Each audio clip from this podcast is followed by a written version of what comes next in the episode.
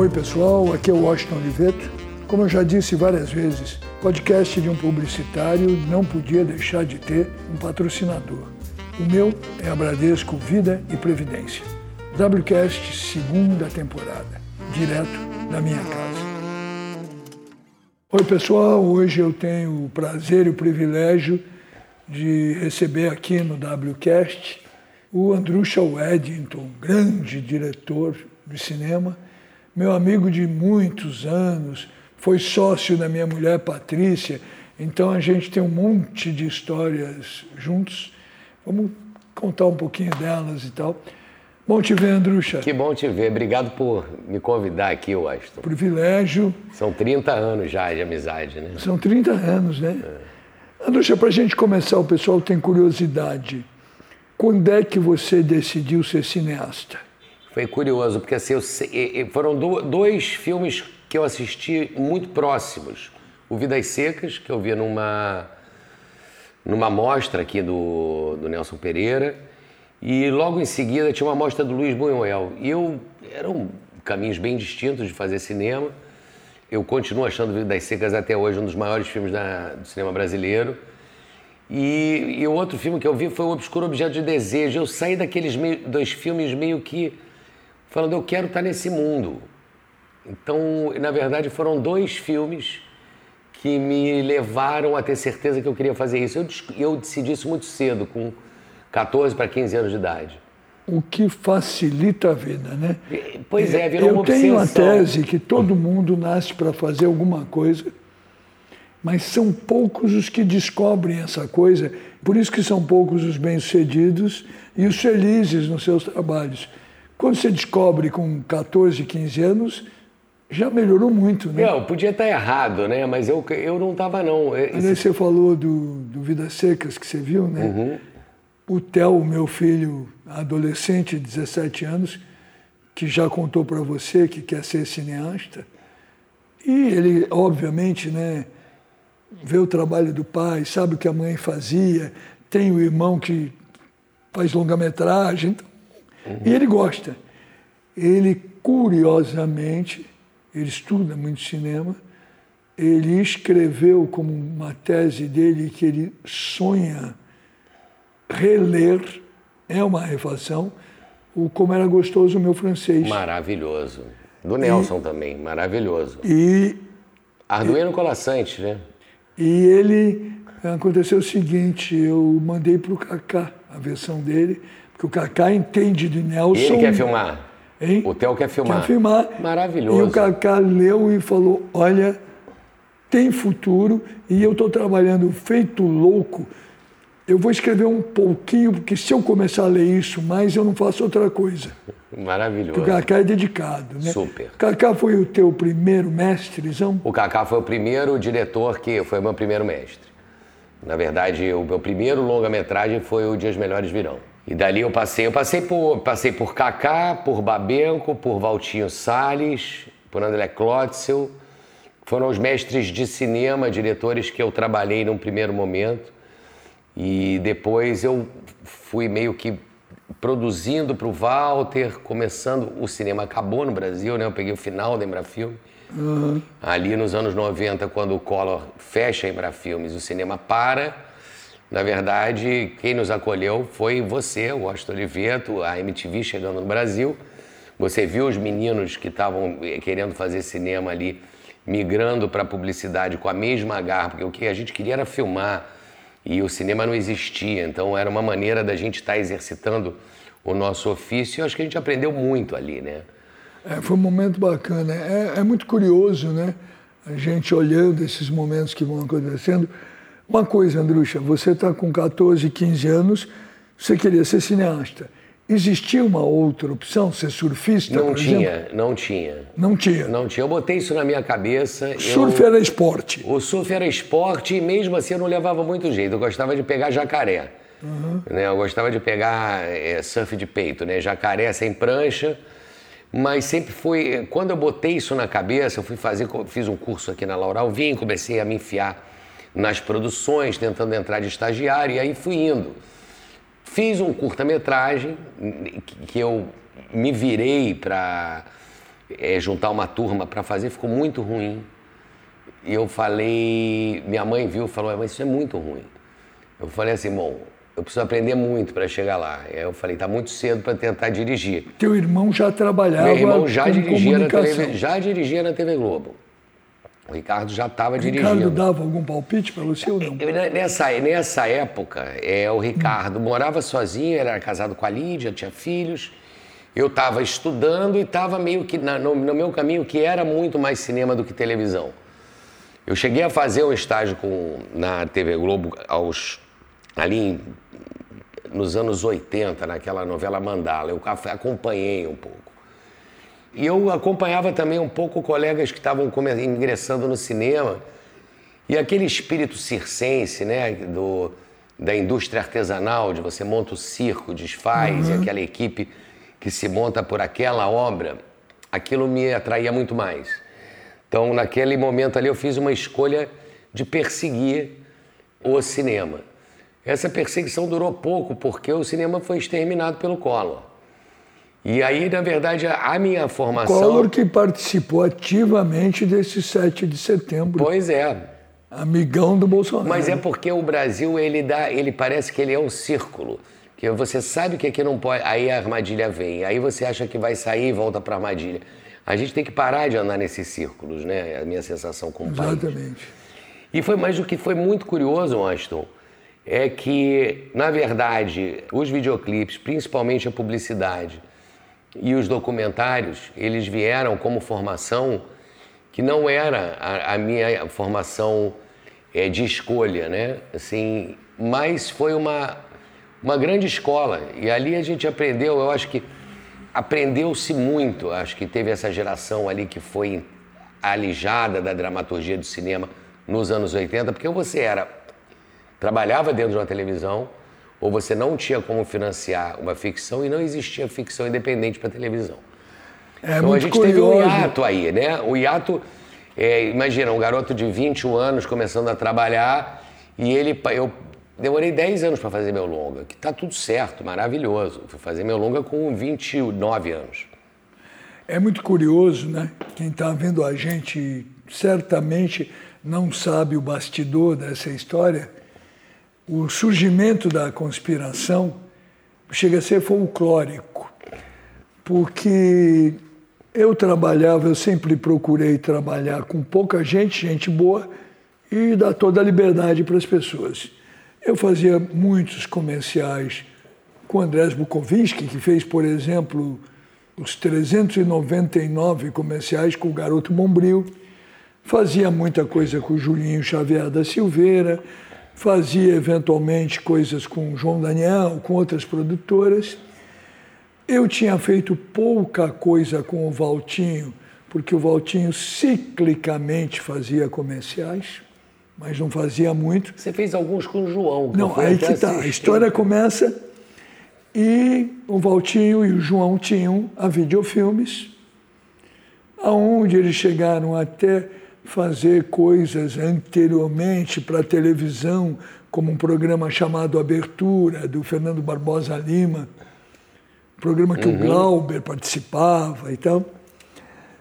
E o Valtinho tinha feito alguns comerciais e o João já era um apaixonado pelos documentários. Sempre foi. Sempre totalmente apaixonado. Aí, um dia, o João me mostra um documentário que ele estava terminando de fazer, chamado América. Uhum.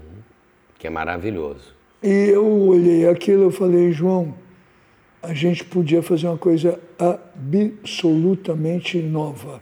Eu tenho um cliente que é a Wrangler, que é um jeans muito América, muito norte-americano, muito, inclusive, os lugares que você mostra no documentário que são mais pequenas cidades, menos centros urbanos como Nova York e tal.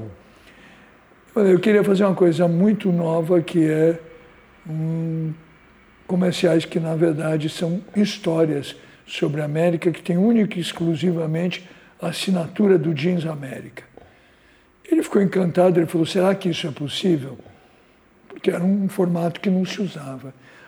O cliente gostava muito de mim e topou. E nós fizemos oito comerciais com trechos do América. E era uma coisa muito nova e tal. Aí nós estávamos escrevendo os casais Unibanco, os primeiros. Eu fui, eu fui produtor. E aí o João tinha ido conversar comigo sobre o América. Eu falei, João, é o seguinte, o perfil do casal que eu quero fazer, que a gente desenvolveu, é um personagem único na comunicação do banco, porque eu tenho a biografia do personagem. Ele é um sujeito que ele é cliente do Unibanco, ele ouve as propostas que o banco tem, as coisas que o banco diz que faz, uhum. e ele duvida, ele não acredita. A mulher dele é mais crédula. Ela ameaça acreditar. Porque ela viu no comercial que o banco diz que faz isso, faz aquilo. Ele, como não acredita, ele quer demonstrar a ela que ele tem razão. E quando ele vai ver, porque ele diz que não acredita, a coisa acontece. Então era a primeira vez que o possível porta-voz de uma campanha de banco duvidava do banco. Falei, João, e para isso eu precisaria um diretor que não tenha nenhum cacuete com a publicidade de banco, porque os bancos normalmente eles são muito punitivos, eles exigem isso, exigem aquilo, cara já vai entrar no set dizendo isso o banco não vai querer. Você não quer dirigir os filmes? Ah, mas eu não sei dirigir comerciais e tal. Bom, aí ele topou e o João veio com um casting muito bom. Felipe Pinheiro. Que tinha o Felipe Pinheiro. Felipe Pinheiro e a Bianca Baiton. E a Bianca. E aí ele veio com aquele, eu falei, bom, eles são os personagens e a campanha foi um estrondoso sucesso. E foram muitos filmes. Nós fizemos, num prazo de um ano e pouco, oito filmes que foram veiculados e seis que estavam prontos. Quando, quando ele faleceu? Eu estava passando o feriado de 1 de novembro em Salvador, no Enseada das Lajes, quando me telefonaram que o Felipe tinha tido um infarte. E aí eu tinha que tomar alguma providência. Primeira coisa, eu liguei para o Unibanco, contei o que tinha acontecido. Eles adoravam a campanha. Segunda coisa, eu expliquei na hora. Eu falei, é ficção, mas nós não podemos misturar os tempos de ficção com de realidade. Uhum. Eu não posso casar a viúva, porque o espectador, o espectador vai dizer, essa vagabunda o marido mal morreu, ela já casou de novo. Então eu vou ter que ter um novo casal. E a outra coisa, nós temos seis comerciais prontos. Eu vou ligar para a família e perguntar se eles permitem que os comerciais sejam todos veiculados de uma vez, com uma mensagem do Unibanco, que é uma homenagem ao ator, que vai ser inclusive remunerado pelos filmes e tal. Eu liguei para o irmão do Felipe Pinheiro, que, olha que coisa louca isso, eu não falei com ele esses anos inteiros, e anteontem eu estava jantando com meu amigo Anselmo Guais, que me falou, tem um amigo meu que te ama por causa de um telefonema. O irmão do Felipe Pinheiro. Que legal. E ligou para o Flávio, eu falei com o Flávio. E aí aconteceu uma coisa curiosa, porque a gente tinha que criar um novo casal e resolveu fazer isso de um jeito interativo, transferir a responsabilidade para o público. Para o público, isso inclusive saiu no New York Times como a primeira campanha interativa do mundo. Saiu uma página no New York Times.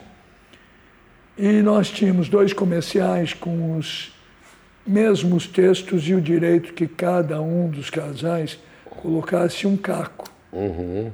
E um dos casais colocou um caco um pouquinho moralista. E o outro casal, que foi o Pedro Cardoso, ele inventou um caco genial que era esquecer o nome da mulher.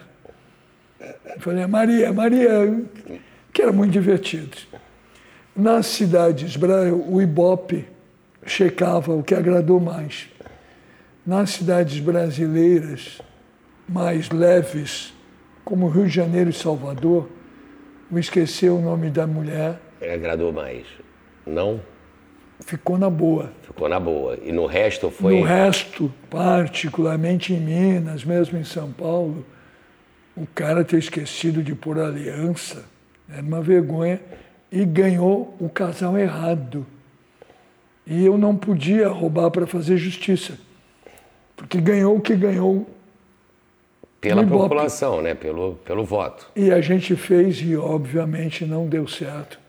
Perdeu um casal sensacional, porque o Pedro Cardoso, na época, não era conhecido.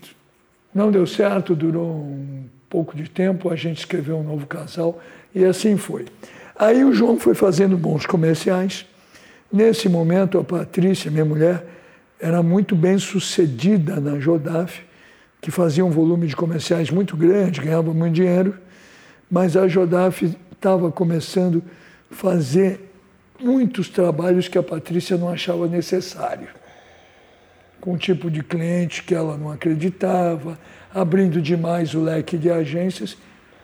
E o João achava que uma grande produtora tinha que ter uma profissional de atendimento, de uhum. produção como a Patrícia. Ele era encantado pelo trabalho da Patrícia. Aí um dia o João foi almoçar comigo, ele falou, Washington, eu tive uma ideia que eu acho sensacional. Tem uns caras que estão com a gente, que formam uma produtora para fazer videoclipe, chamada Conspiração. Já tinha o Cláudio. Tinha, tinha Cláudio, Zé Henrique, Lula, Arthur Fontes Exatamente, e o Pedro. Tinha, e o Pedro. Tem eles, eles estão lá na Videofilmes. Eu pensei, a gente faz uma produtora que é um show, que é o seguinte, a Videofilmes, a Patrícia e os rapazes da conspiração.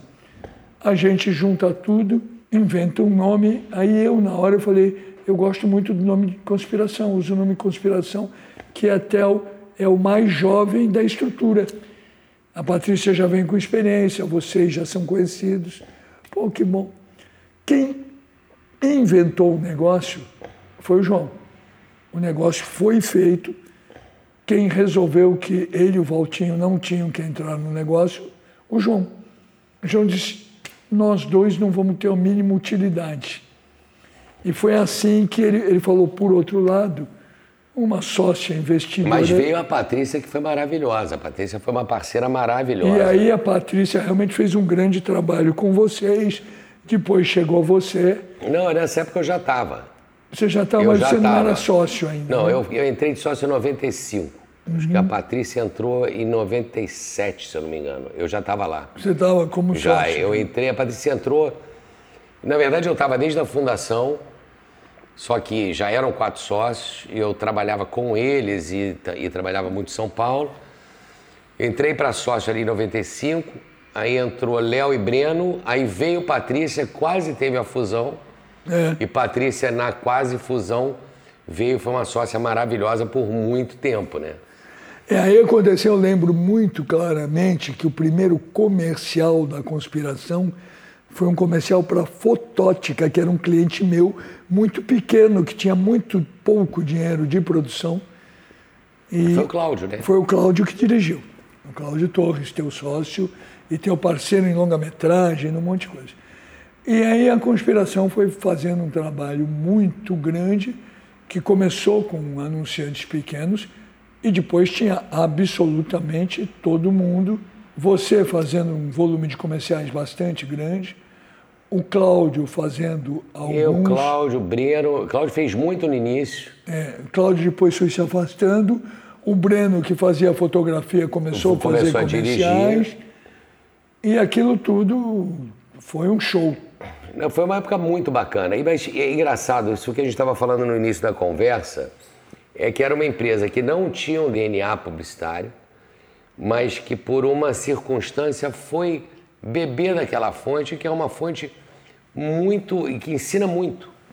Então eu acho que a é, gente trouxe que... uma, eu acho que a gente teve uma troca ali. É, e fornecia a publicidade dava a vocês a possibilidade de investir em bons profissionais, ter um cenário mais elaborado. Não, e mesmo experimentar, aprender, lidar. E eu vou te falar, tem uma coisa que não se leva muito a sério, mas é lidar com entrega, com prazo. É verdade. Com uma série de coisas que aquilo ali não, não podia faltar, né? É, e coisa que durante um período, em nome da desculpa da palavra artístico, o cinema tinha menos disciplina.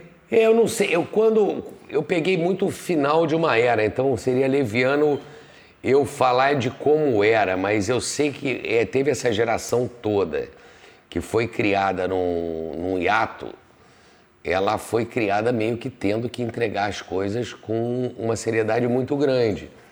E eu acho que teve uma a exigência da entrega em termos de qualidade de acabamento, ela formou uma geração ali nesse ato técnica também, né? Eu acho que trouxe uma geração técnica que e, e teve uma migração com a paralisação do cinema. Muita gente foi é, migrou para televisão, para publicidade e eu acho que teve um, um, um, intercâmbio que trouxe, eu acho que um aprimoramento técnico. É verdade, absoluto.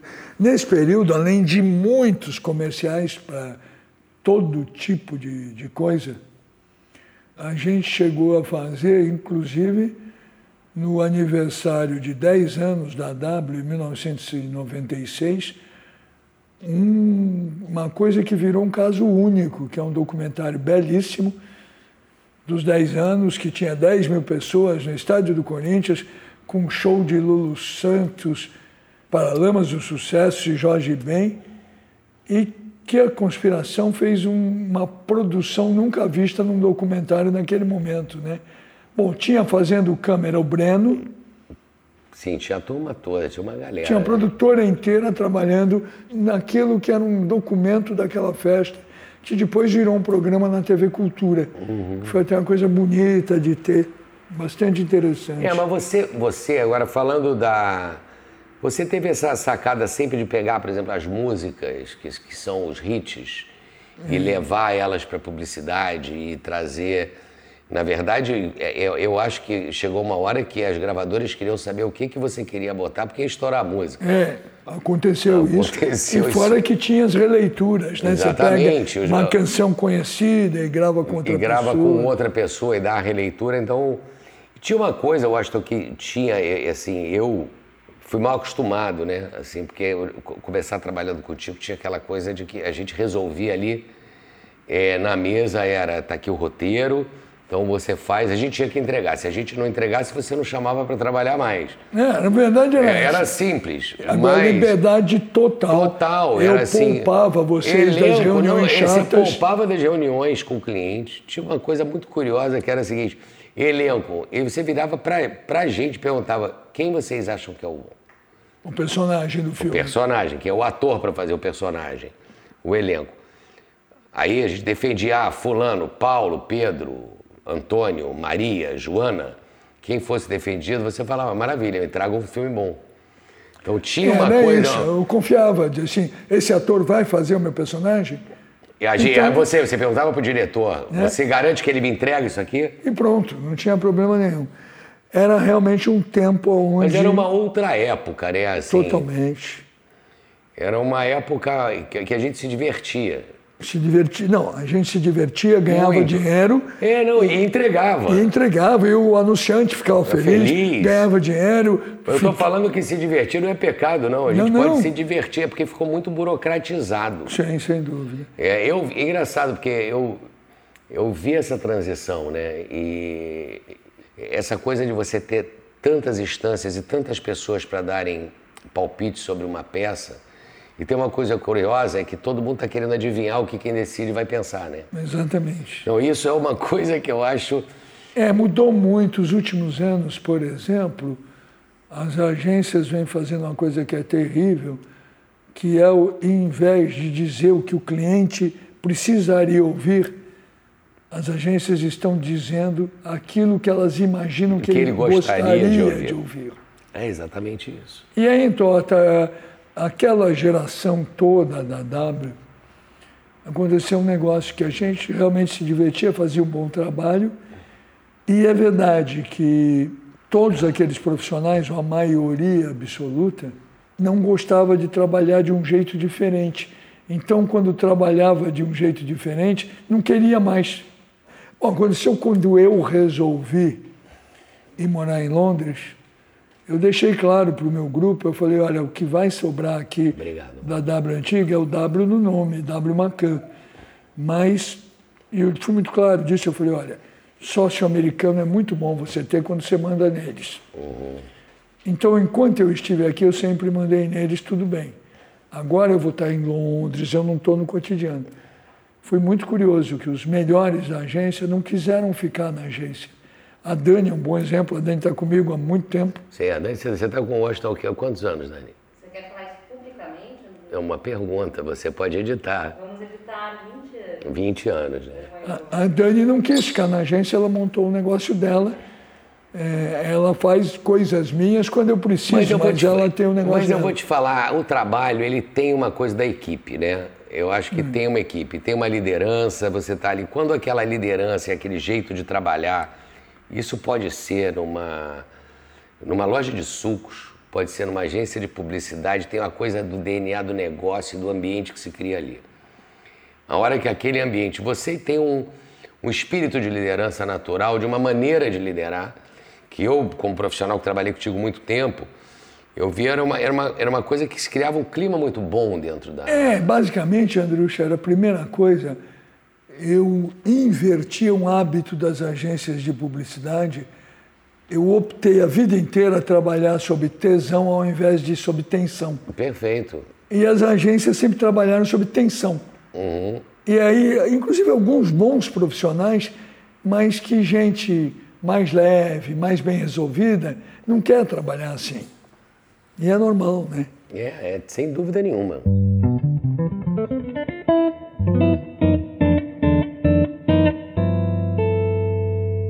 Aliás, me conta uma coisa: a conspiração ainda faz comerciais, porque a conspiração virou muito bem sucedida no negócio da comunicação em geral. Até é. não existe mais a publicidade só. Existe a comunicação. Comunicação. É, eu acho que teve uma virada, né? Eu acho que é, teve uma virada de mercado.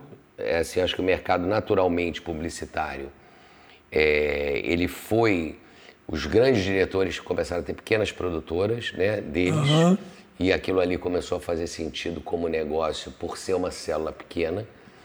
E para nós, que no DNA. E, não, e por outro lado, cometendo um erro de para se implantar fazer sacrifícios financeiros. É, pois é, mas isso aí eu nem venho ao julgamento. Que o, o, o que aconteceu de verdade é que assim, o nosso DNA sempre foi querer fazer ficção né? É verdade. É, audiovisual, tele, é, ah. dramaturgia, cinema. E existia uma, uma impossibilidade de você produzir em grande escala. Isso não, não existia. De um tempo para cá, com a produção independente entrando nas TVs, entrando nas TVs a cabo, e aí, principalmente agora com a chegada dos streamings, tanto nacionais quanto os internacionais, houve uma demanda para a produção é, independente muito grande, né? Produção audiovisual da língua portuguesa feita aqui por nós, que não é uma coisa que é feita dentro de uma emissora de TV aberta, que tem a sua maneira de fazer, ou que não é só um cinema é, autoral. Então você tem desde o cinema autoral, a TV aberta que existe.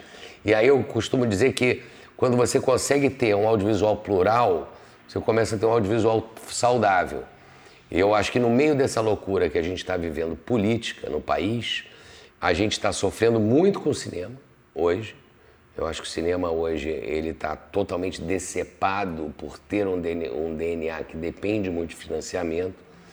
Por outro lado, entram tomadores que começam a produzir e fazer o setor audiovisual andar de uma maneira de mercado.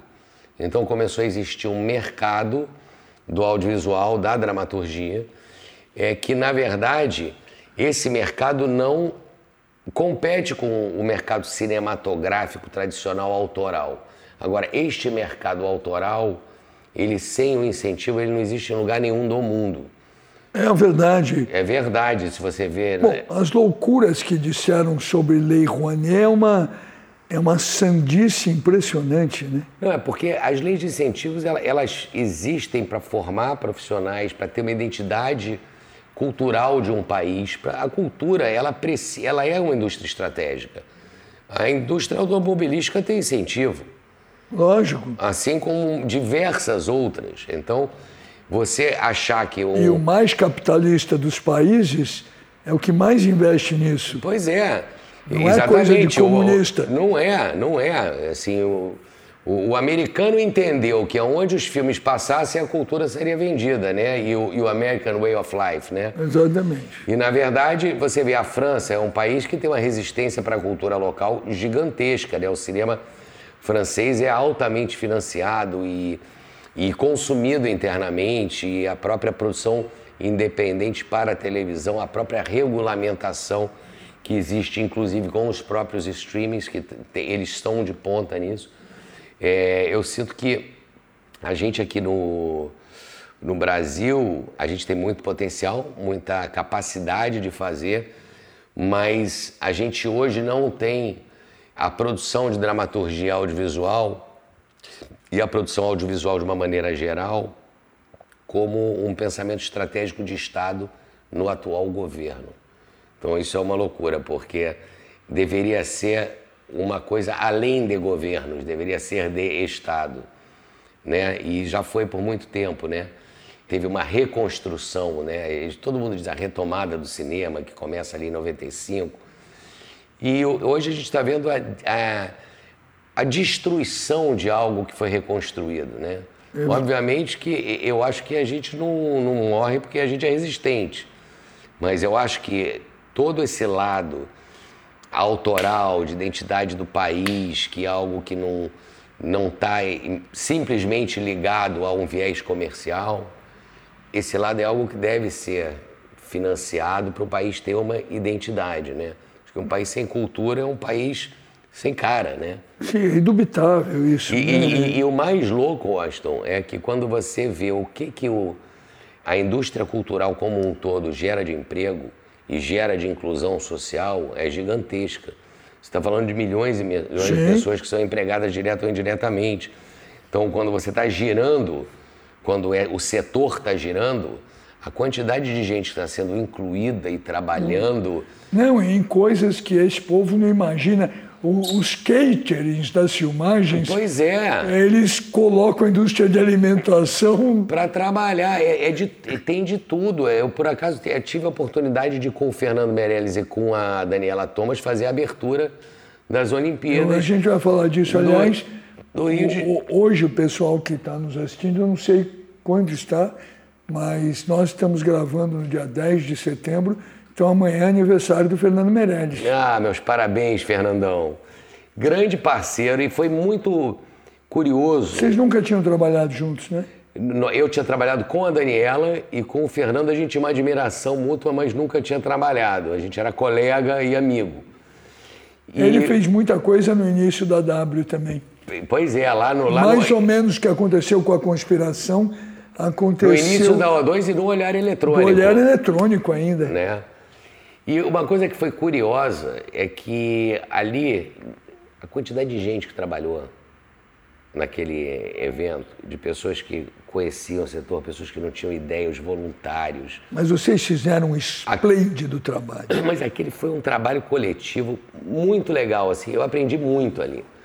Eu, no sábado, fui convidado para um jantar de um amigo meu, onde estava uma figura que eu não sei se você já tinha trabalhado antes da Olimpíada, mas que eu acho um profissional notável, que é meu amigo, o Abel.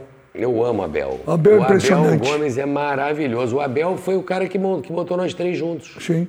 Ah, foi? Foi ele, foi ele que pegou o Fernando, pegou a Dani, me colocou no grupo e, e- e defendeu para que a gente tivesse autonomia criativa do início ao fim. O que ele colocou de tecnologia lá, os brasileiros não sabiam que existia no Brasil. E foi uma mistura de tecnologia com gambiarra. Exatamente. Porque a gente tra- trabalhou com 10% do orçamento que teve a abertura da Olimpíada de Londres.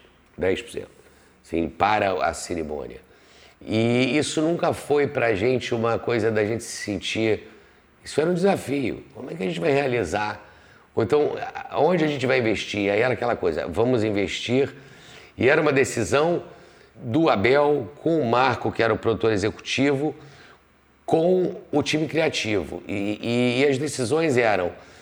Então, qual é o, a grande tacada? Era a projeção no chão. Então, a, o nosso palco, ele era todo. Então, aquilo era um investimento. E a maneira de fazer o que recheava o palco veio de tantas é, invenções que vêm da velha e boa gambiarra. Então era alto, era, era o high-tech com o low-tech dançando juntos, né? Muito bom. E isso foi meio. Agora, realmente o Abel é um profissional impressionante. Não, o Abel era o maestro, ele era o nosso maestro. O Abel foi quem juntou o time, fez com que aquilo pudesse acontecer, foi um produtor de primeiríssima e, acima de tudo, ele preservou pela integridade da cerimônia o tempo todo. E tem um detalhe, né, Andrucha? De novo, a coisa do, da tal liberdade com responsabilidade. Dá um exemplo. Eu lembro que meses antes você me ligou para eu conversar com o nosso Jorge Benjor se ele queria cantar. E você, de uma maneira muito lógica, imaginava uma coisa que era muito boa, que era ele fazendo mais que nada. Uhum. Sem dúvida nenhuma, a canção dele mais conhecida e talvez a canção brasileira mais executada. Mais executava, mais que Garota de Ipanema, que tudo. Só as gravações do Sérgio Mendes, que vão desde o Brasil 76 até o Black and Pea e tal. Ontem eu jantei com o Jorge. E o Jorge ficou tão feliz que ele quis cantar País Tropical você imediatamente aderiu e ele ainda fez aquele número de cantar a capela, né? Foi maravilhoso. Foi uma coisa única. Foi maravilhoso. Foi maravilhoso e foi e foi uma foi, aquilo ali foi muito curioso porque a gente só viu o espetáculo pronto, né? Sim.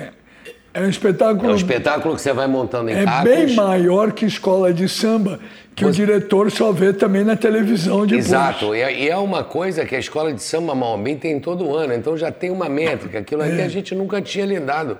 Então você vai montando os, as pecinhas, o ensaio geral.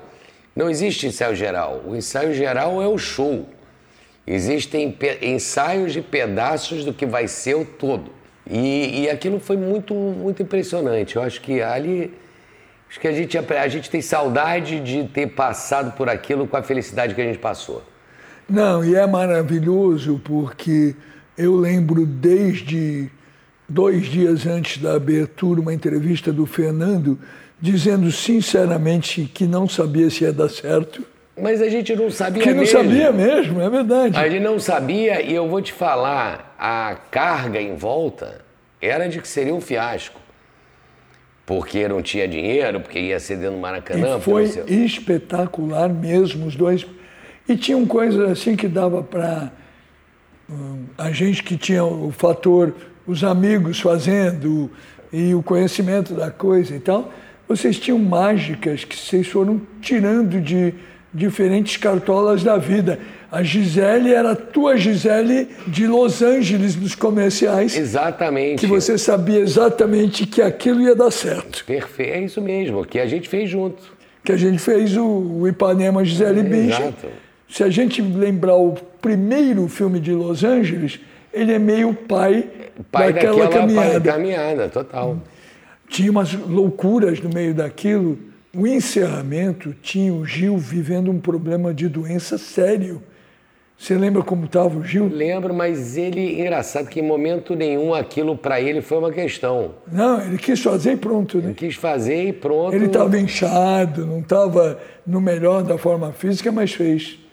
E fez muito feliz, e estava muito feliz de estar ali. Eu acho que estava todo mundo feliz de estar naquela aquilo acabou virando um catalisador, que foi juntando. A outra coisa que tinha componentes assim da sabedoria do Gil e do Caetano de estar sempre próximos do novo Sim. e ter a Anitta.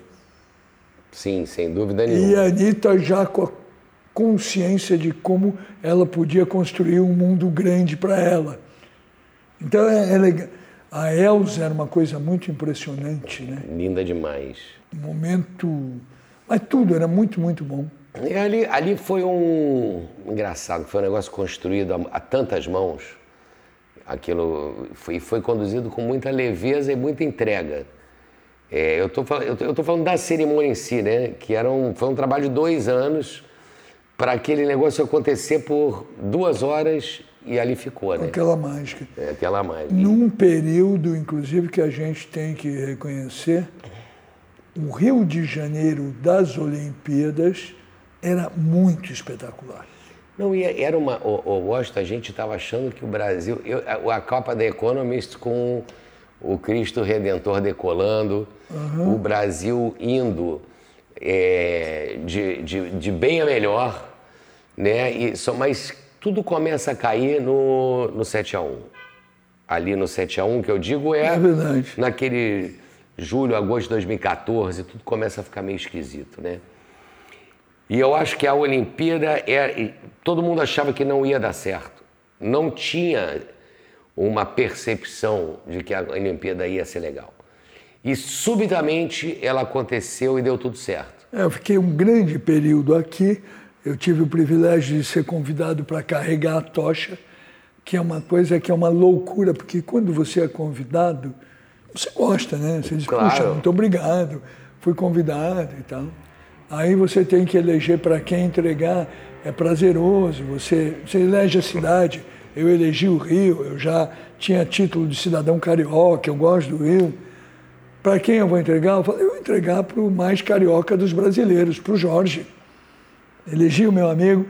Até lá eu estava achando bacana. Agora, no momento que a coisa vai acontecer, é uma emoção muito única.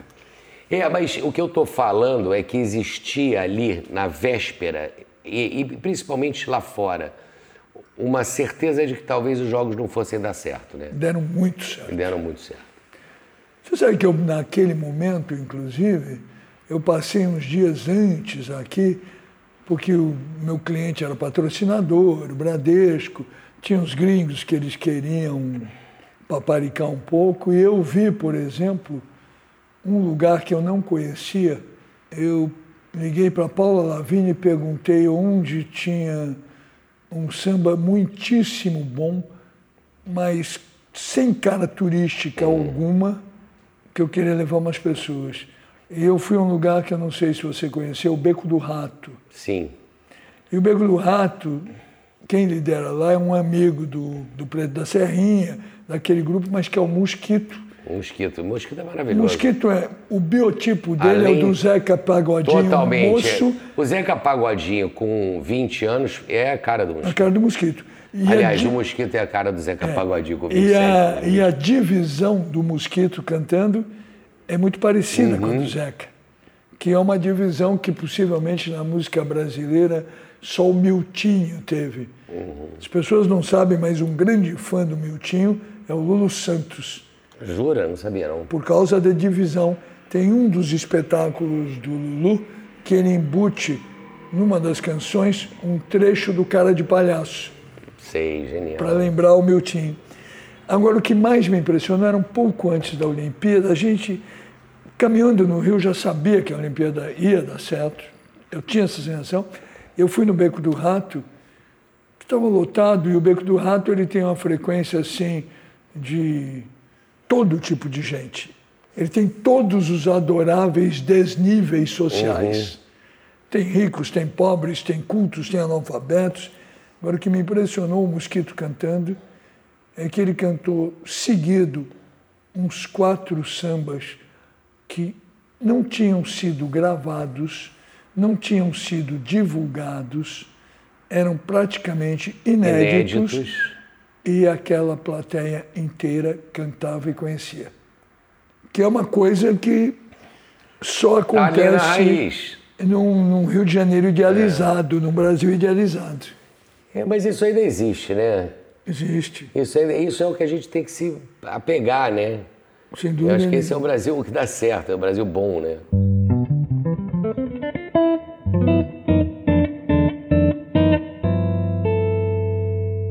Andrucha, voltando um pouquinho na tua vida profissional, o teu primeiro longa bem-sucedido é outro ele, certo? Sem dúvida.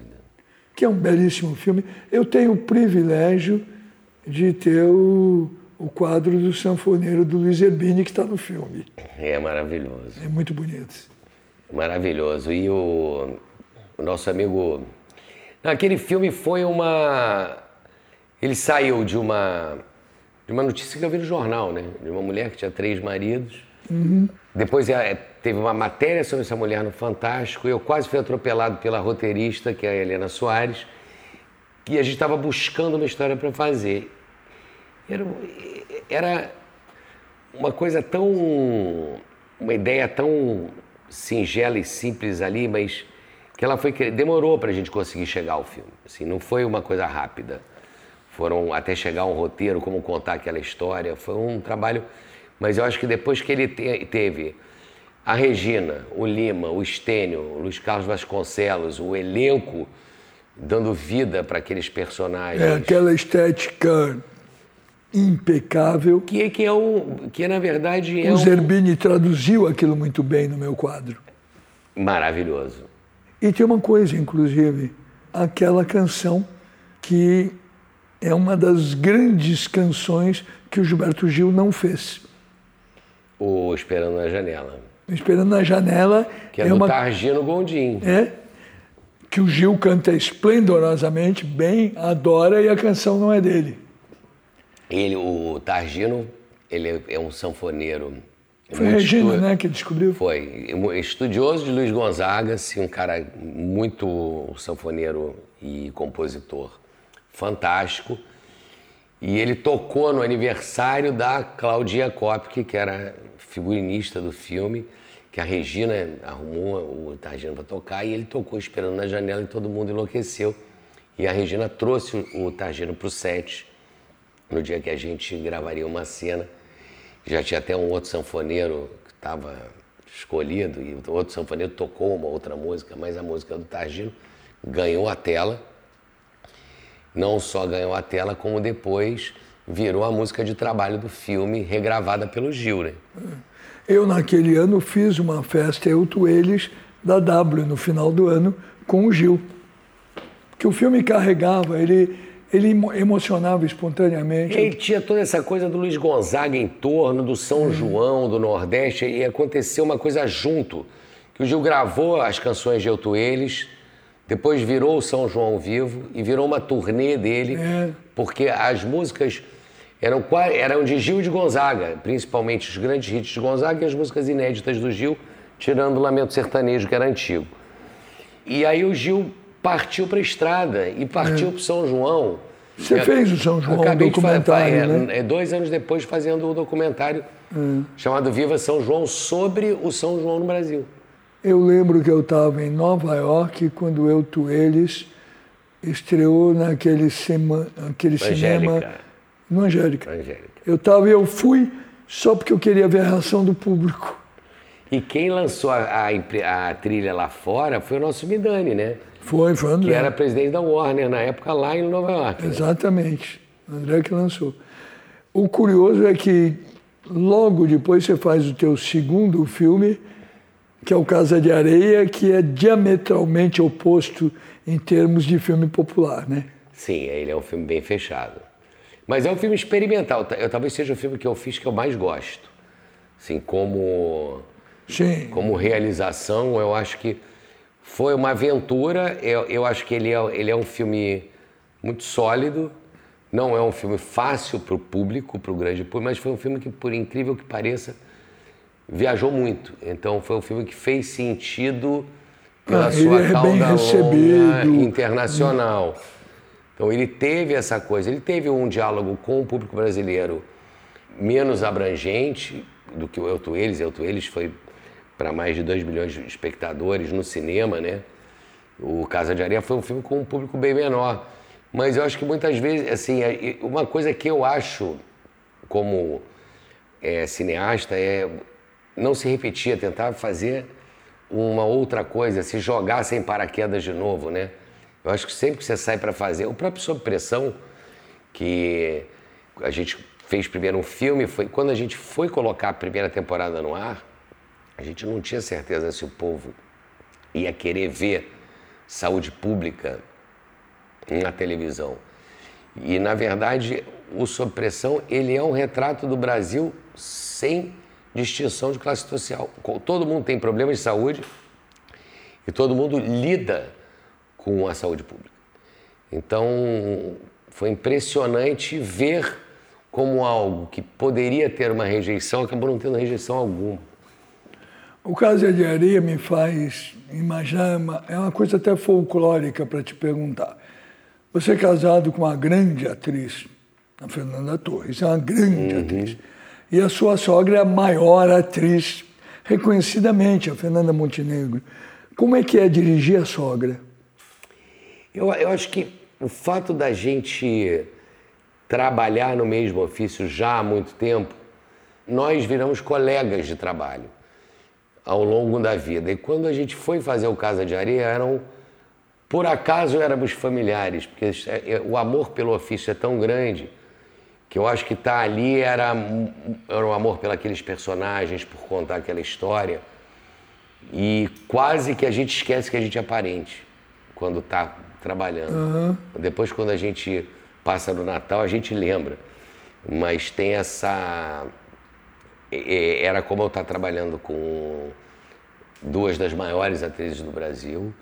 É um privilégio enorme como diretor, mas ao mesmo tempo com colegas que se respeitam muito. Então, é, eu acho que essa coisa da família, ela passa a ser algo que a gente fala sobre isso depois quando se encontra nas festas de família, porque na hora do ofício tem muita lógica. Você tem tanta coisa para batalhar que também não tem sala de visita, é safanão para cá, é chega para lá, é, é você quando está na busca do trabalho ali, tá todo mundo com a faca no dente, com sangue no olho para fazer o melhor daquela cena, né? É, eu acho que até esse exemplo é válido teoricamente para muitas atividades, para a vida em geral. Agora, na arte, isso dramatiza melhor, está mais bonito, né? Você sabe quem esteve comigo em Londres, foi fazer um show bom, um espetáculo, ele fazendo o repertório do David Bowie, depois foi jantar lá em casa, depois do show, que terminou 11 e pouco, e ficou conversando comigo até as 8h15 da manhã, foi o seu Jorge. Seu Jorge maravilhoso ele é um sujeito altamente articulado. Muito, muito. Ele tem uma formação natural que impressiona. Não, ele tem, está no, no, sangue de gênio. Ele é... ele é gênio. Tem gente que nasce gênio. Ele né? nasceu culto. Ele nasceu culto, nasceu gênio, nasceu é. esponja, nasceu gostoso, nasceu talentoso. O seu Jorge é aquele cara que nasceu com mel, com talento. Gênio. É, nós conversamos seguidos. Uh, 11 horas. Não, não para, não para. 8h40 da manhã. É, ele é maravilhoso. Maravilhoso. E um talento. Ele está no Casa de Areia e é um. É, primor. lembrei por causa do Casa de Areia. Um primor. É curioso que nessa noite ele tinha feito um show com a Filarmônica, cantando o David Bowie do jeito dele. Sensacional. E eu perguntei que horas ele tinha passado o som com a, com a Filarmônica. Ele falou: não preciso mais eu inventei um negócio de luz que eu vejo o maestro por causa da luz, ele, ele aparece para mim em sombra. Eles são músicos muito bons. Eu não estou precisando nem mais passar o som. Que maravilha, hein? E o espetáculo era impecável. impecável. Muitíssimo bom. Assim, muito, muito forte. Andrucha, me conta uma coisa de com a coisa mais bem-humorada, você também fez os longa-metragens. Você fez um que você foi me mostrar em São Paulo, que foi um público gigantesco. O Penetras. Né? O Penetras. É, com... A história é muito boa, né? É, é, é uma história boa. Eles são dois trambiqueiros, é, com o Adnet, que é um gênio, e o é Edu. Né? E era um filme jovem, engraçado. Eu nunca... Eu quis me aventurar a tentar fazer uma comédia pra garotada e eu me diverti muito, assim. Foi um filme que realmente ele fala dessa coisa do essa coisa do pequeno tramiqueiro e do ingênuo e um que vai usando o outro, na verdade, o ingênuo também acaba usando o trambiqueno, o trambiqueiro fica independente do ingênuo. Então uma dupla é, improvável que se forma com um, um mentor que é um escroque maior, que é o Stepan Essessian, que faz o, o Nelson, que é meio Que é um ator escoladíssimo. é um né? ator escoladíssimo. Eu acho, pra mim, assim, eu só chamo ele de Stepan Pé de Coelho, porque sempre que ele tá do lado da gente as coisas dão certo. E eu acho que ele é um ator de uma profundidade, de um, uma assertividade muito grande. Eu tenho muito carinho por esses três meninos, né? É, o Stefano, além de tudo, é um sujeito generoso, ele cuida Ele, da, da Casa dos Artistas, Casa dos do Retiro dos Artistas. Artistas, é um trabalho que ele já faz há muito tempo. E eu eu acho que é um. e, Por exemplo, e o, o Stepan estourou com 14 anos no Marcelo Zona Sim. Né? Um, Ele- um gato louco. Não, ele é uma figuraça, né? E querido por todo mundo. Querido, e eu, eu vou te falar. Não, e aí ele vai ficando mais velho e ganha a dança do Faustão. Não, mas ele tem essa coisa que ele é o eterno é, menino, gente boa, carinhoso, doce. E tudo que ele tem de bom em cena, ele tem mais ainda com os colegas, com o bastidor, com a preocupação com as pessoas que estão em volta. Isso é muito bonito de ver assim. No ano que ele ganhou a dança do Faustão, eu encontrei ele numa ponte aérea, ele estava voltando, alguma coisa, e eu falei, você está concorrendo e tal? Vou ganhar. Eu falei, você sempre dançou muito? Não, mas estou ensaiando muito bem. Ele ganhou. Ganhou, genial. Genial. É, é divertido ver isso, né? Não, é um cara aplicado, talentoso e, e- e tem, ele tem essa coisa da, do star quality dentro dele de alma. Ele tem o star quality de alma. É um outro ator que tem muito isso no sentido, e você usou essa, essa comparação, essa metáfora para falar do cinema, você citou o circo, é o Marcos Frota Uhum. com o circo. Sim, sem dúvida nenhuma. Ele tem o circo, ele mantém o circo. É, e eu, eu vou te falar, essa coisa do, do cinema autoral é algo que eu acho muito importante para o país. Eu, eu acho que é uma poesia dentro do, do audiovisual que tem que ser muito cuidada, é uma joia. Ele não deve ser jogado para o lado porque ele é algo que não dá retorno de bilheteria imediato, entende? É, eu acho que tem uma, uma coisa dentro das artes que nem tudo é comercial. E se você vai só pelo comercial, você está perdido, né? Eu acho que o país como identidade perde muito. Claro, não, não é a função. Não é assim. Não, tem que não ter... é. Eu acho que tem que ter espaço para todos. Chacrinha, você fez o teatro, o cinema ou só Eu o fiz o teatro e o cinema. Foi uma curiosidade, porque eu, quando me chamaram para fazer o musical, eu, a Aniela me, me, me convidou e eu nunca tinha pensado em fazer teatro, né? Falei, "Tea- muito menos musical. Mas era o Chacrinha. Aí eu falei, Não é para perder, almoçar né? com a Aniela e com o Pedro, o Biel que escreveu.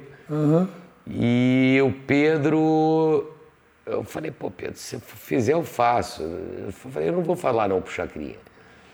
Chacrinha, eu, eu vi o Chacrinha desde que eu tô tomando leite falando mamãe, eu tava o Chacrinha lá em casa. Né? Então é uma coisa que eu cresci com o Chacrinha. O Chacrinha morre em 88 quando eu fiz 18 anos. Então, para mim, foi uma figura icônica, pop brasileira que estava na minha veia e eu tinha muito pouco conhecimento sobre ele, né? Então, quando chamaram para fazer a peça, o Pedro e o Rodrigo Nogueira escreveram e a- foi uma pesquisa eh, de entrar naquele mundo, entender o passado do Chacrinha, como é que ele chegou lá, viajar para os programas de rádio. Me conta uma coisa. programas de auditório. Alguém cerceou alguma coisa da família e tal? Nada. Nada, a gente não teve nada. A gente teve uma. a gente, Que o Chacrinha parece que teve uns namoros, assim. Tem, mas isso assim, a gente não foi muito a fundo nisso, na verdade fiquei aberto a questão da Clara Nunes. É, a Clara Nunes. Ela está totalmente em aberto ali. É, aquilo pode ter acontecido, como pode não ter Como não? acontecido, obviamente deve ter acontecido, mas também se não aconteceu, ele nega, mas ali está É, colocado. o Age de Moreira, que dirigiu o programa durante anos, disse que ele negava muito bem negado. Pois é, e, mas o filme também não, não nega e ao mesmo tempo não afirma. É. Então aquilo ali eu acho que está muito condizente com a situação como ela era. A gente não diz que não, não diz que sim, não é chapa branca. É. Então assim, houve uma... Eu vi que a briga com o Boni, o Boni ficou emocionado, o Boni adorou o espetáculo. É, mas o espetáculo tem. e o espetáculo também, o Boni foi muito legal, porque ele foi ver o ensaio, a gente depois foi comer, ele conversou bastante sobre o que, que ele tinha achado, foi dando inputs. E foi um, um grande parceiro também na, no filme. Então, assim, foi, uma, foi um, um consul... O cara que viu aquilo tudo acontecer, Sim. um cara que participou, eles eram compadres, né? Totalmente. Não, total. E compadres é, é, protagonistas e antagonistas, né?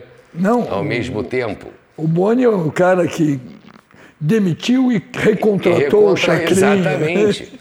Então tem essa, essa coisa dos dois ali que não, não dá.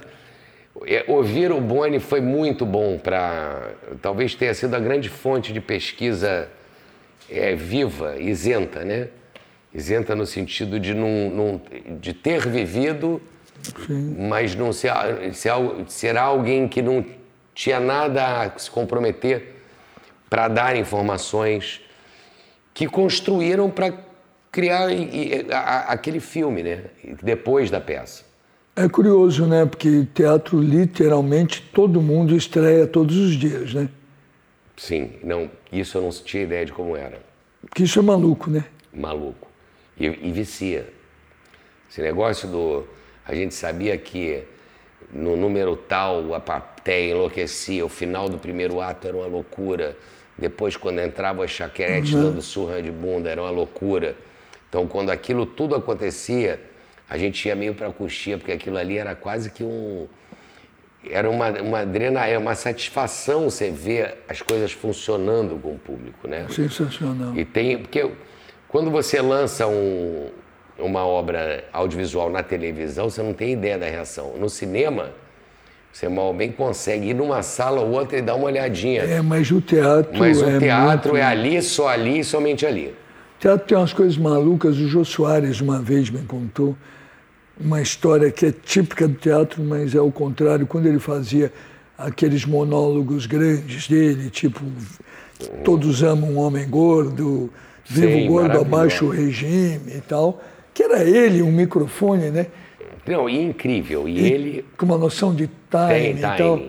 Ele me contou que um desses espetáculos durou tanto, tanto, tanto tempo que aconteceu a pior coisa que poderia acontecer com o ator e com ele, que ele de repente ele percebeu que ele estava fazendo o espetáculo no piloto automático, a ponto de ele fazer o espetáculo e começar, claro que ele exagerava, mas começar a pensar em outras coisas. Estava fazendo espetáculo e, e a declaração do imposto de renda junto. Sei. Preciso...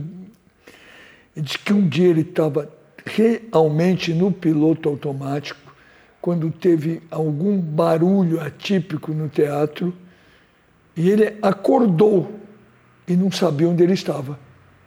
Ele não sabia em que trecho do espetáculo ele estava, Deu branco ali. por causa do Por barulho. causa do barulho. Sem o barulho ele continuaria. Ele estava fazendo duas coisas ao mesmo tempo, raciocinando numa zona. É muito interessante isso. É, isso em cena, porque uma coisa é você não estar em cena. Ali você tem que. Ali, não, ali você está na presença de todos, né? Da plateia te olhando ao vivo. Coisa do ao vivo é muito assustador. É muito forte. Andrucha, eu tive um privilégio da minha vida de meio que sem querer dar para você um pedaço do cara que foi o meu maior amigo, funcionou muito como meu pai, meu tio, meu professor e muito querido, que é o André Midani. E que virou meu pai também, meu irmão. É, eu tive o privilégio de dar Foi um aqui. pouquinho do André, E foi aqui, né? Foi aqui. Tua casa, que vocês se que conheceram. a gente se conheceu. E muito curioso, porque o, o André virou um pai para mim também. E virou um irmão. E a gente ficou muito amigo. Muito amigo. E eu acho que é, a convivência com o André me ensinou muito, assim. Ele, eu acho que ele é um cara fundamental, um francês, né? Um, um estrangeiro, né? Que entendeu a cultura, a música brasileira maior, mais do É que coisa qualquer um. nunca. Assim, o cara vai do João Gilberto até o, o Brock, não é? Passando Tudo, por tudo e todo mundo pela mão. Mesmo no final da vida, aqueles espetáculos que ele fazia. Os inusitados lá os na Cidade das inusitados, Artes. A Mangueira juntando- com Fernanda Montenegro. É, sensacional. Ele realmente foi um dos grandes papas. É, Eu tive muitas situações com o André, eu conheci o André, ele já era muito importante, eu estava começando. Me acompanhou a vida inteira, me ensinou a vida inteira. Teve um momento ali que até algumas coisas ele aprendeu comigo. Você sabe que eu tenho um episódio com o André inesquecível. Ele já tinha feito a bossa nova, já tinha feito coisas excepcionais no México, um período. Fora, aí ele fez o tropicalismo, aí fez mais não sei o quê. Aí ele viajou, ele era o chefão mundial da Warner. Aí ele estava no Brasil um dia, a gente já era muito amigo. E ele me convidou para tomar um drink no final da tarde. Ele falou, olha, eu quero te avisar. Eu sei que você gosta de mim, gosta do meu trabalho e tal. Que eu vou parar porque eu não tenho mais nada para fazer na música. Eu falei, André, você está louco. Isso era em que época, você lembra? 1980 e pouquinho. E aí eu falei, você, Foi está- quando ele pegou o Brock. você está louco. E não, eu não admito que você faça isso. E ele falou, mas eu tenho uma coisa que eu contei para o Vinícius, e o Vinícius me pediu que nem repetisse isso, porque não ia dar certo, que a minha história é muito importante. Eu falei para o Vinícius que o futuro da música brasileira estava no rock and roll. E eu quero fazer isso. Eu falei, então faz.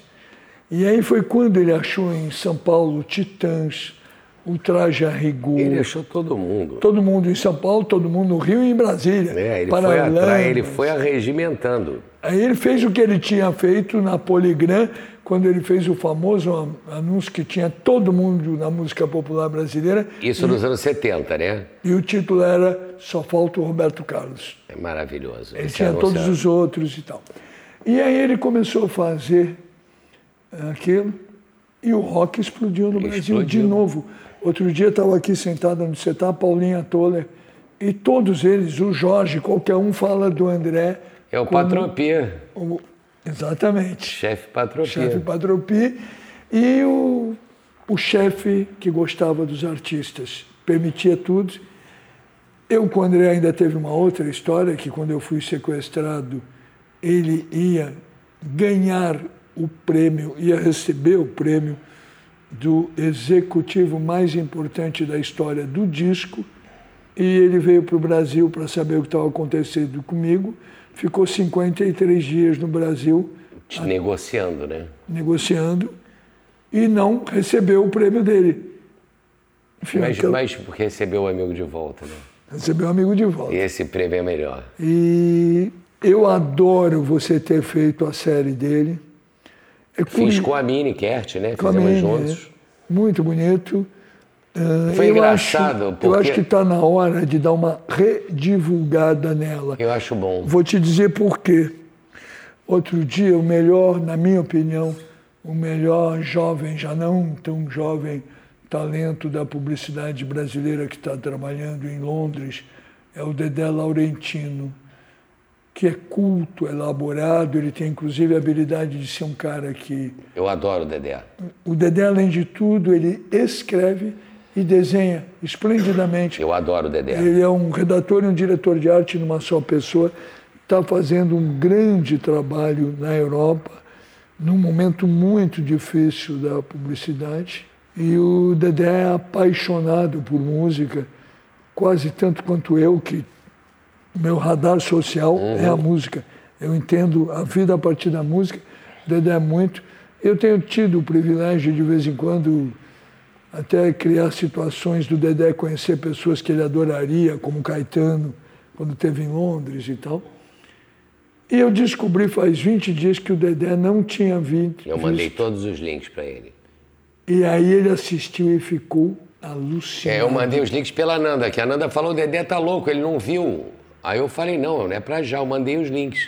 Foi quando eu falei para ele que ele não tinha visto. Mas ele precisa ser relançado, ele foi lançado num lançamento muito limitado. Foi, não, tem que relançar, porque é muito bom e um bom que fica melhor. Eu vou te falar, foi feito ao longo de quatro anos, foram dez encontros, muita calma. Cada encontro foi planejado com o André, quem que ia falar daquele assunto, quem eram as pessoas daquele assunto, e todos são na casa. São maravilhosos. Eu tive o privilégio de estar num. É, o nome é do vinil download, mas é, o, o título de coração era Na Mesa com Midani, porque Tinha a Madonna. Não, na cama como não, mas era na mesa porque era na mesa da casa dele, na sala dele. Né? Esse era o nosso título de. E, e só que o André foi do vinil ao download mesmo. Então, Aliás, o André tinha uma característica que eu adorava, que ele fazia. Todo mundo podia fazer o que quisesse, de- desde que fosse o que ele queria. ah, sim. E ele conseguia, Conseguia. com uma enorme habilidade. Teve um episódio quando ele resolveu criar o rock and roll São Paulo, Rio e tal, que ele foi para São Paulo para um jantar e nesse jantar tinha umas pessoas que ele gostava, que ele admirava e diversos, tipo Glorinha Calil, que ele sempre adorou e que é minha comadre, madrinha da Antônia, Tomás Soto Correia, de quem ele era grande amigo e que era o grande homem do Editor Abril. Gente de todo tipo, eu não sei porquê estava em São Paulo nesse momento e estava nesse jantar, o Neville de Almeida, Figuraça. figuraça, e naquele período que o Neville estava ganhando uns dinheiros com filmes, com obras do Nelson Rodrigues, Sete Gatinhos, Dama da Lotação. E dava muito dinheiro. Muito dinheiro, porque faziam as Bilheterias bilheterias. astronômicas. E aí, o André, todo soltinho, estava fazendo rock and roll, tira uma fita, fita, fita cassete, e diz, olha, eu queria que vocês ouvissem uma coisa aqui.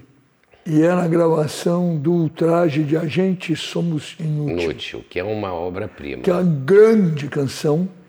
E, tirando eu, aquelas pessoas de, entre aspas, vanguarda, todos odiaram. Odiaram. Todos, Glória Calil, Tomás Soto, Neville, todos. Eu acho que aquele grupo ele estava assim tão com um ponto de vista intelectualizado que saía da MPB, Sim. Que teve uma reação parecida. Mas foi muito corajoso, porque quebrou tudo. Não, exato, mas teve uma reação parecida como teve aquelas reações contra De bossa nova com tropicália. Tropicalismo, Total. exatamente. E aí, o André ficou pasmo, assim. E eu gostei sinceramente, eu achei maravilhoso. E eu falei, André, você dá essa fita para mim? E naquela época, o meu amigo Osmar Santos tinha um programa de rádio chamado Balancê, que o Faustão era o segundo do programa. Eu dei para o Osmar a fita e foi a primeira vez que tocou Inútil na rádio. Não tinha nem perdidos na noite ainda. Não, foi antes do Perdidos. O Fausto sai de lá para o Perdidos. Perdidos. E não, e a loucura é a seguinte, não tinha tocado na rádio e em cinco dias era um estouro. A música é sensacional. E ali veio uma atrás da outra. Aquele disco do Ultraje é uma obra-prima inteira. Aquele disco do Nós Vamos Invadir Sua Praia, Praia é uma muito obra-prima. É muito bom. É até muito louco Eu só acho triste que o Ultraje é uma banda de um disco, né? de um disco e é muito louco quando eu vejo o, o Roger hoje. Eu digo, mas esse é o cara que fez aquilo? Mas ele é inteligente. Eu acho que o Roger é um cara muito inteligente. Muito inteligente. Mas aquele disco é único. Aquela configuração. mas ele hoje virou um, um cara, inclusive, com Polêmico. simpatias, não, para os Bolsonaros. assim. É, ele é um cara polêmico, eu diria assim, né? É. Mas naquela época ele era irreverência absoluta. É, tinha uma série de shows aqui no Parque Lage. E eu me lembro do show do Ultraje ali para 84, né? 84, 83, 84. É, foi quando aconteceu esse. E era, assim- era assim, capacidade para 3 mil pessoas, tinham 6 mil pessoas em cima da piscina do Parque Lage lotado, com o público, o pessoal levava dinheiro, ele cantava aquela música Dinheiro! É. Todo mundo tá, tinha que contar de costas, porque o pessoal tacava moedas, ia de um centavo, levavam pilhas. E era uma loucura. E ali, ali teve uma. ali- Aliás, teve uma coisa muito curiosa que o, o, o Brock aparece e de alguma maneira o Raul vai se afundando, né? É, é verdade, bem O observado. Raul que era o cara do que era rock, esse discurso. que ele era esse discurso, mas que vem do final dos anos 60, né? E o, o Raul é uma tristeza, porque nesse mesmo Parque Lage, eu vi o público quebrando o Parque Lage, porque o Raul não conseguia cantar de bêbado, ele morreu Quem tentou um ou dois anos salvar o depois. Raul foi Marcelo o Marcelo Nova. que tinha o camisa de Vênus, Marcelo Nova, exatamente. mas não rolou.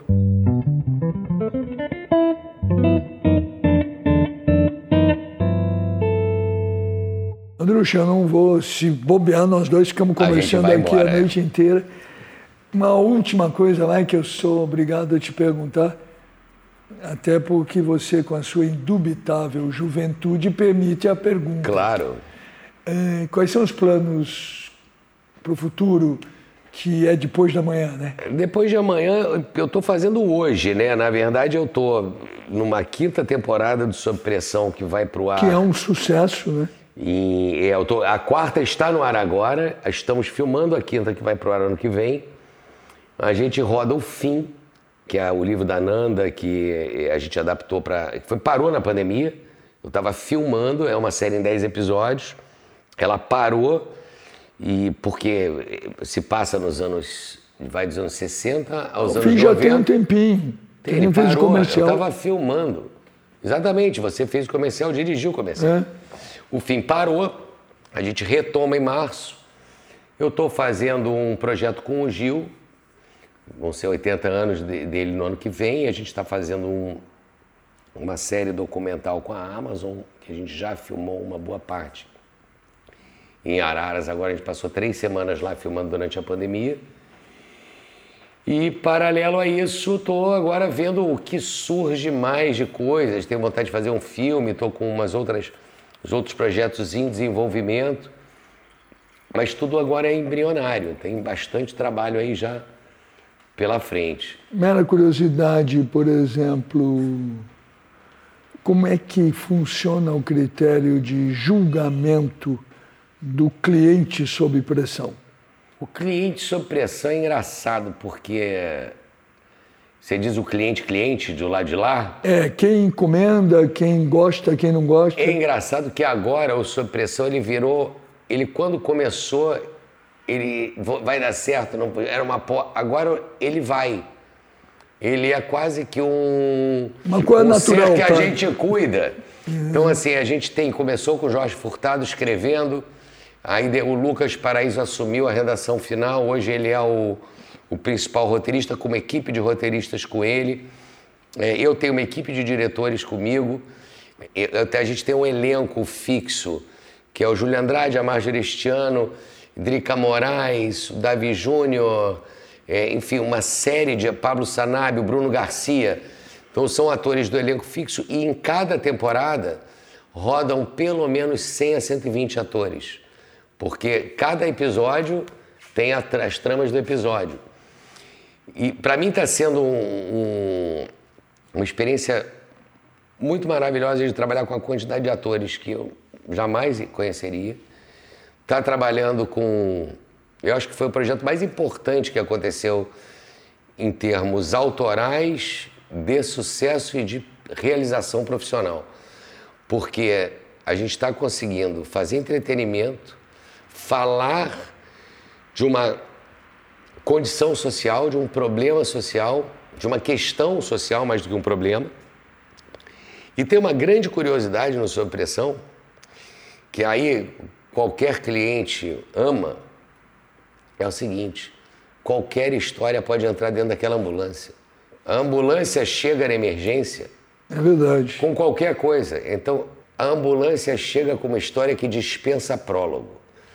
Então, você tem o arco longo, que são a historinha daqueles médicos, entre eles, Paranal, mas cada episódio tem uma história que pode ser uma bomba atômica, um gatinho no telhado, é um problema sexual, um problema social, um problema de saúde. Então, assim, o que entra pela. Eu acho que a grande barato do, do sob pressão, no sentido da, do resultado, é que você consegue trazer uma conversa com a sociedade através de um produto totalmente popular, que a gente não tinha certeza e não sabia que ia ser popular, e trazendo questões das mais amplas gamas e matizes possíveis dentro das ambulâncias que eles Qual é a média de audiência dele? Cara, a gente está fazendo. Dá, dá uma média de 20, 21. Isso significa quantos milhões de pessoas? Umas 30, 35 milhões de pessoas assistindo, né? O que para você fazer com cinema? Com cinema, porra, o que eu tenho que fazer é 10 eu tô eles e eu não chego lá, né? É uma loucura, né? Sensacional. Eu tô falando disso em um episódio, né? O alcance de uma temporada Não, com o que cada é um viu. Impressionante. Porque a, a televisão, o cara às vezes vê um pedaço, para, mas você está ali tocando, né? E foi uma experiência muito louca, porque eu que sempre quis fazer cinema tal, eu acabei levando de alguma maneira minha experiência cinematográfica, o que eu ganhei na publicidade, o que eu ganhei nos documentários, para fazer uma série de televisão independente, em coprodução com a Globo, com a conspiração, mas que é um, um, um produto que a gente não faz dentro do Projac, a gente faz com eles e, e, a, e, nós aprendemos com a Globo e a Globo aprende com a gente.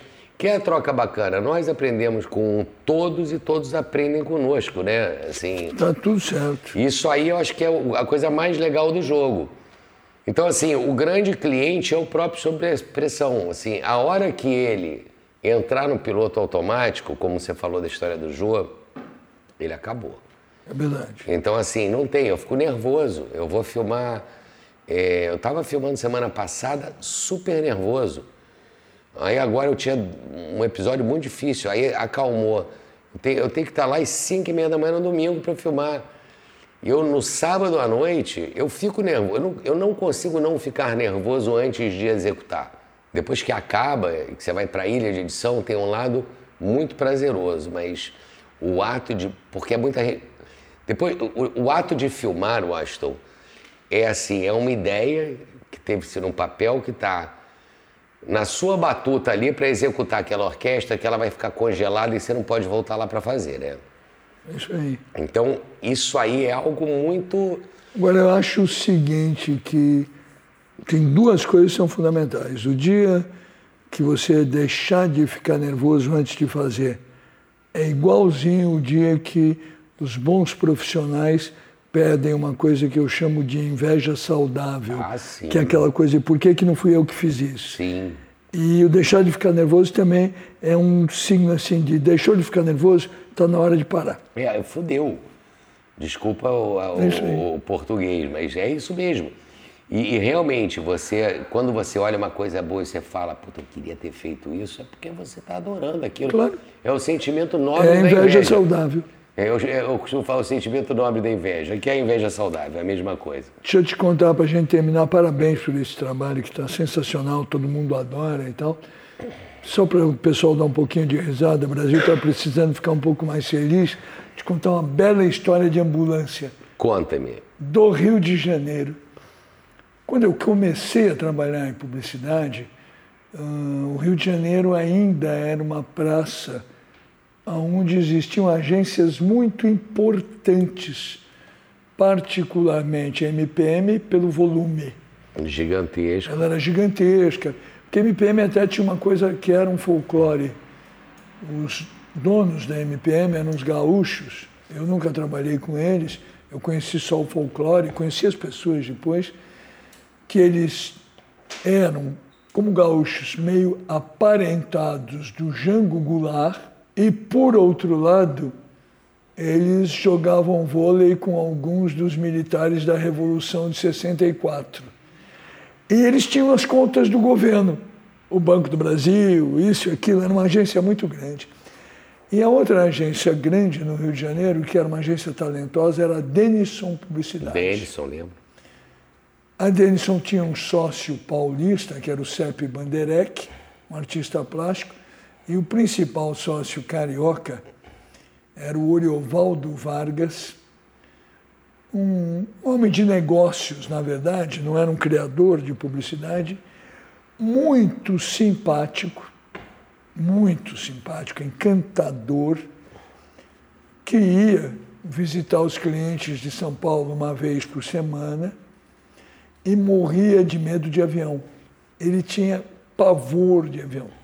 O Leovaldo Vargas, além de ser um cara muito simpático, ele frequentava bares como Antônios, que era o bar uhum. da moda, outros de Janeiro, bebia muito uísque, tinha uns amigos bebedores de uísque e tal.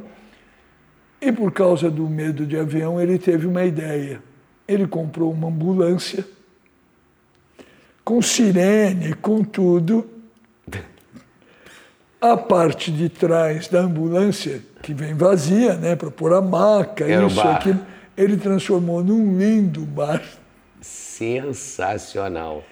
E ele semanalmente ia com a sirene aberta a 200 por hora pela Via Dutra para São Paulo. Sensacional. Bebendo com seus amigos, uma viagem que eles nem reparavam.